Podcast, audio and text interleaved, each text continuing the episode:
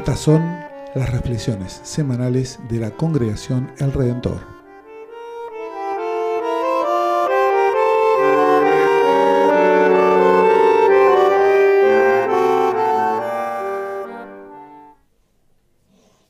Escuchemos la lectura del Santo Evangelio según San Mateo, capítulo 25, la primera parte, los versículos 1 al 13. Por eso el reino de los cielos será semejante a diez jóvenes que fueron con sus lámparas al encuentro del esposo. Cinco de ellas eran necias y cinco prudentes. Las necias tomaron sus lámparas, pero sin proveerse de aceite, mientras que las prudentes tomaron sus lámparas y también llenaron de aceite sus frascos. Como el esposo se hacía esperar, les entró sueño a todas y se quedaron dormidas. Pero a medianoche se oyó un grito. Ya viene el esposo, salgan a su encuentro. Entonces las jóvenes se despertaron y prepararon sus lámparas. Las necias dijeron a las prudentes, ¿podrían darnos un poco de aceite porque nuestras lámparas se apagan? Pero éstas les respondieron, no va a alcanzar para todas. Mejor que vayan a comprarlo al mercado. Mientras tanto, llegó el esposo. Las que estaban preparadas entraron con él en la sala nupcial y se cerró la puerta. Después llegaron las otras jóvenes y dijeron, Señor, Señor, ábrenos. Pero él respondió, les aseguro que no las conozco. Estén prevenidos, porque no saben el día ni la hora. Hasta aquí la lectura del Santo Evangelio. Es palabra de Dios. Ahora, yo les digo una cosa. Después de leer este relato de esta fiesta de bodas en la que tratan así a las madrinas de boda y de escuchar la parábola de los invitados descorteses, ¿se acuerdan? Yo, si Mateo me invita a una boda, creo que pongo una excusa de entrada. Difícil, ¿eh? Complicado, complicado. Complicado también esta lectura, complicado explicar que, después de leer esta lectura, año 2023. ¿Cómo explicar que ante la demora del novio, ¿quién se demora acá? No la novia. El novio se demora. ¿Quiénes pagan el pato? ¿Las chicas del cortejo? ¿Les parece bien? ¿Nos parece bien con nuestra sensibilidad del siglo XXI? Se demora el novio, el señorito se demora. ¿Y quiénes pagan el pato? Las chicas del cortejo. O bueno, por lo menos la mitad de ellas. Complicado también hablar de la actitud de las cinco prudentes ante el pedido de las insensatas. No sé, a mí por lo menos me abre un abanico de interrogantes la actitud de las prudentes. Está bien, eran prudentes, pero ¿qué tan solidarias eran? Puedo usar una palabra eh, a ver, ¿cómo calificarían a las prudentes? ¿Cómo caracterizarían a las prudentes? Está bien, son prudentes, tener aceite. ¿Qué más? Responsables. Está bien, miren a las otras y les piden y le dicen, ay, no va a alcanzar. Vayan a buscar al mercado. Pero es la medianoche. ¿A qué mercado van a ir a la medianoche a buscar? A mí me sale una palabra muy poco eclesiástica. ¿Me permiten? ¿Un exabrupto? ¿Conoce la palabra ortiva? ¿No? Ah, yo tengo, vos no, vos no tenés. Y bueno, ¿cuánto lo siento? O capaz que estaban hartas de mangazos, también podía ser, ¿no? Le pidieron una vez, le pidieron dos veces, ya las conocían. Le pidieron 50 veces, bueno, la vez número 51, dijeron, mi amor, ¿sabes qué? Anda al mercado. No sé, a mí me abre todo este abanico de interrogantes la actitud de estas cinco prudentes, porque les repito, mandarlas a comprar aceite a la medianoche. ¿Realmente el aceite no hubiera alcanzado? Me viene esa pregunta. Pero bueno, no vamos a cargar ahora las tintas sobre las cinco que sí tenían aceite porque seguiríamos, digamos, haciéndole pagar el pato a, las madrinas de boda. ¿Cuándo el que se demoró? recordemos, ¿quién era? El novio. Gente casada acá. ¿Tuvieron demora en la boda? Si tuvieron boda religiosa. Yo sí tuve demora. A mí mi, mi esposa me dejó una hora. Sí, yo digo, bueno, me hubieran mandado un mensajito por lo menos. Sí, no, no, llovía mucho, estaba lejos. Eh, estresa, ¿eh? La demora en las bodas estresa, les puedo asegurar. Aparece el tema de la demora. El novio tarda en llegar. También aparece el tema antes de nuestra lectura. Hay toda una cuestión sobre la venida, sobre estén preparados. Bueno, el Jesús mateano está muy, muy enfocado en esto. Eh, Mateo retoma mucho, repone muchas de este tipo de dichos de Jesús, de este tipo de expresiones de Jesús respecto de el estén preparados. Miren que no es chiste esto, estén preparados, estén listos y la demora. La demora y la consecuente espera, porque cuando la otra persona se demora, a uno que le toca. Y esperar, exactamente. Parece que la tarea el objetivo más importante de las chicas de este cortejo era esperar.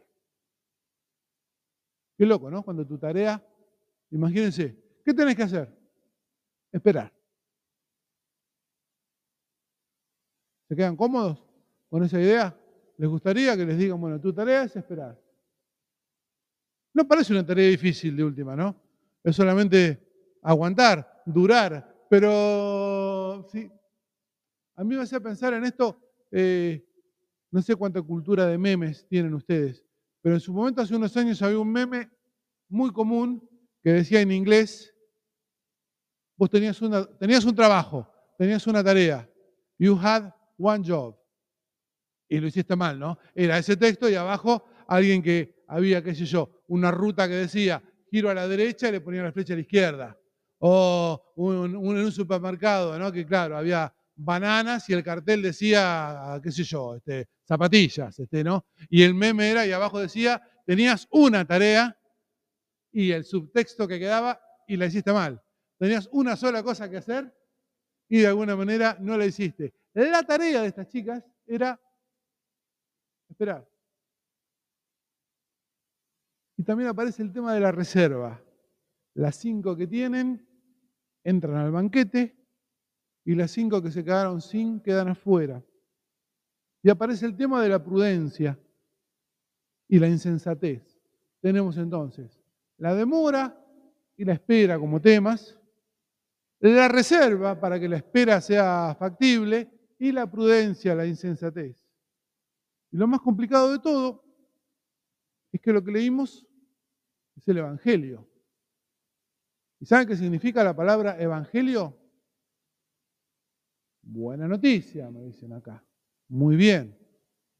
¿Cuál sería la buena noticia que tenemos para compartir a partir de este texto? ¿Encuentran alguna?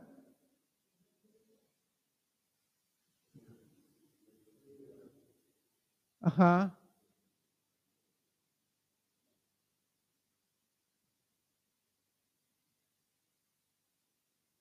Ahora, también notemos de paso que no se trata de un mensaje para los pecadores impenitentes de afuera de la estructura de la iglesia. No le está hablando a los que andan por ahí. Le habla, ¿sí? A los de adentro. El contexto del relato nos orienta a ubicar la exhortación de Jesús en Mateo hacia adentro. No le habla a la afuera de alguna manera a la comunidad, ¿no? ¿Estarían de acuerdo en eso? Le habla a la comunidad. Había diez, Cinco tenían aceite, cinco no, pero las diez estaban ahí. El relato nos señala la negligencia o la imprudencia que con el paso del tiempo se hacen evidentes. ¿Vieron qué pasa esto? Una negligencia, una imprudencia pasa un rato y en un momento se hace demasiado evidente. Pasa, ¿no? Esto Seguramente conocen el tango Cambalache. Debo decir que no es precisamente de mis favoritos. Pero es, bueno, es casi como el tango, ¿no? De Argentina. Eh, define, generación tras generación, de alguna manera define. a mí no me gusta la mirada esa decadentista. Yo realmente no creo, no, estoy, no creo que todo tiempo pasado fue mejor. Eh, habrá que ver en todo caso. Capaz que fue mejor para unos, peor para otros. Pero Cambalache tiene mucho. ¿Conocen Cambalache? No les tengo que contar Cambalache. Pero ¿se estaría bien parafraseado decir eh, que de alguna manera Cambalache como que relata una decadencia? ¿Estarían de acuerdo? ¿Sí? Muy bien. ¿Y ustedes? ¿Se ponen a veces en modo cambalache para la iglesia? Tipo, ¿sienten que en la iglesia, ante la demora de la venida de Cristo, en estos dos mil años, se deterioró, se desgranó, se relajó la disciplina? ¿Sienten como que la iglesia era mejor o más pura o más lo que fuera y ahora no? Sí, no, no, ah, no, escuché un no, escuché un no fuertemente. Distinta claramente, distinta claramente.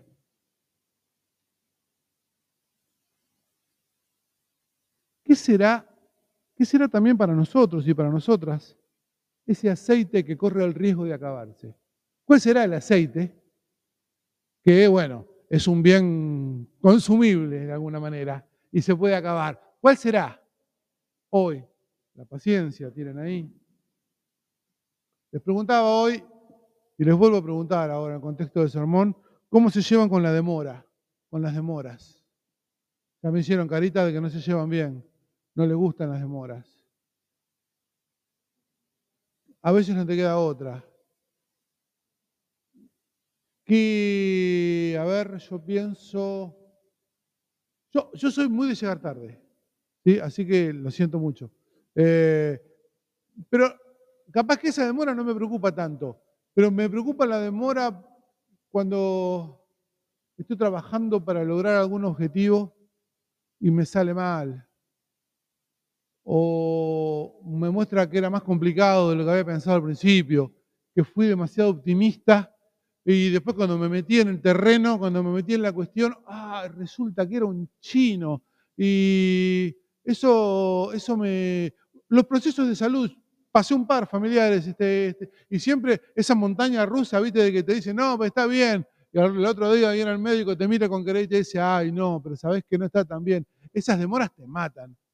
Eh, ¿Tienen alguna otra que les viene a la cabeza? ¿Alguna demora que les exaspere, que les duela?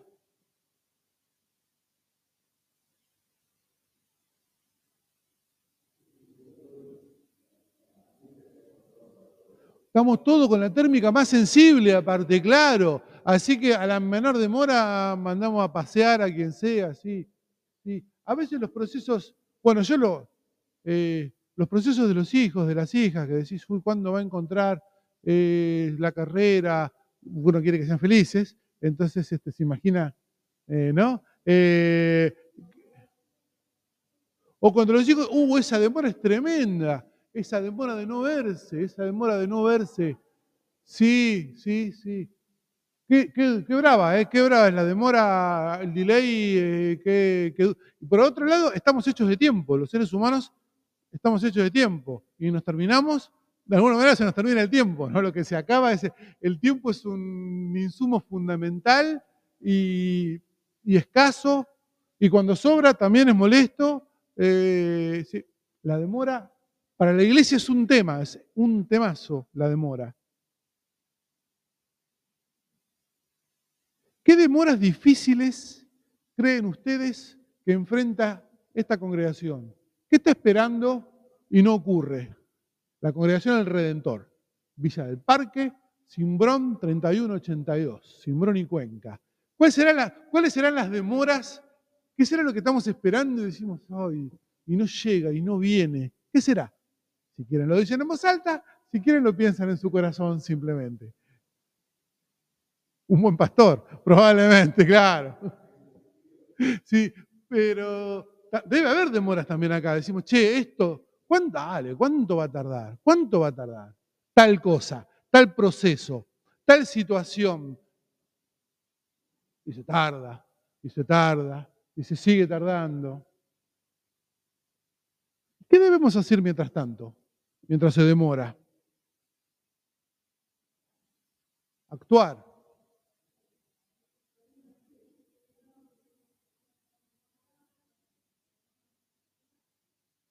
Sí, ¿no? La espera puede ser activa o puede ser pasiva, es verdad eso. Uno puede esperar simplemente como quien está esperando, claro, que le traigan un café y el mozo no lo trae, o puede esperar haciendo que ocurra de alguna manera. Sí. Está bien. ¿Y qué no deberíamos hacer por nada del mundo en ese tiempo de espera? Bajar los brazos. Parece que la perseverancia es un tema para pensar, ¿no? en este relato de las, de las diez jóvenes. ¿Ah? ¿Cómo andan de perseverancia ustedes? Yo mal. Tengo un umbral de, tengo un umbral de tolerancia al fracaso bastante bajo.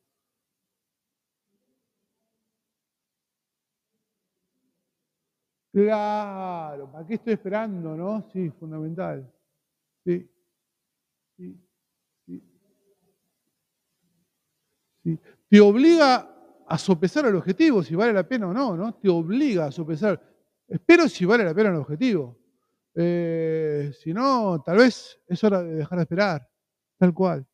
Tal cual. La perseverancia en situaciones, yo no, me había notado, la perseverancia en situaciones de incertidumbre y hasta de decepción. Qué difícil, ¿no? Sacar perseverancia en situaciones de incertidumbre. En Argentina somos expertos y expertas en situaciones de incertidumbre y a veces incluso la perseverancia en situaciones de decepción.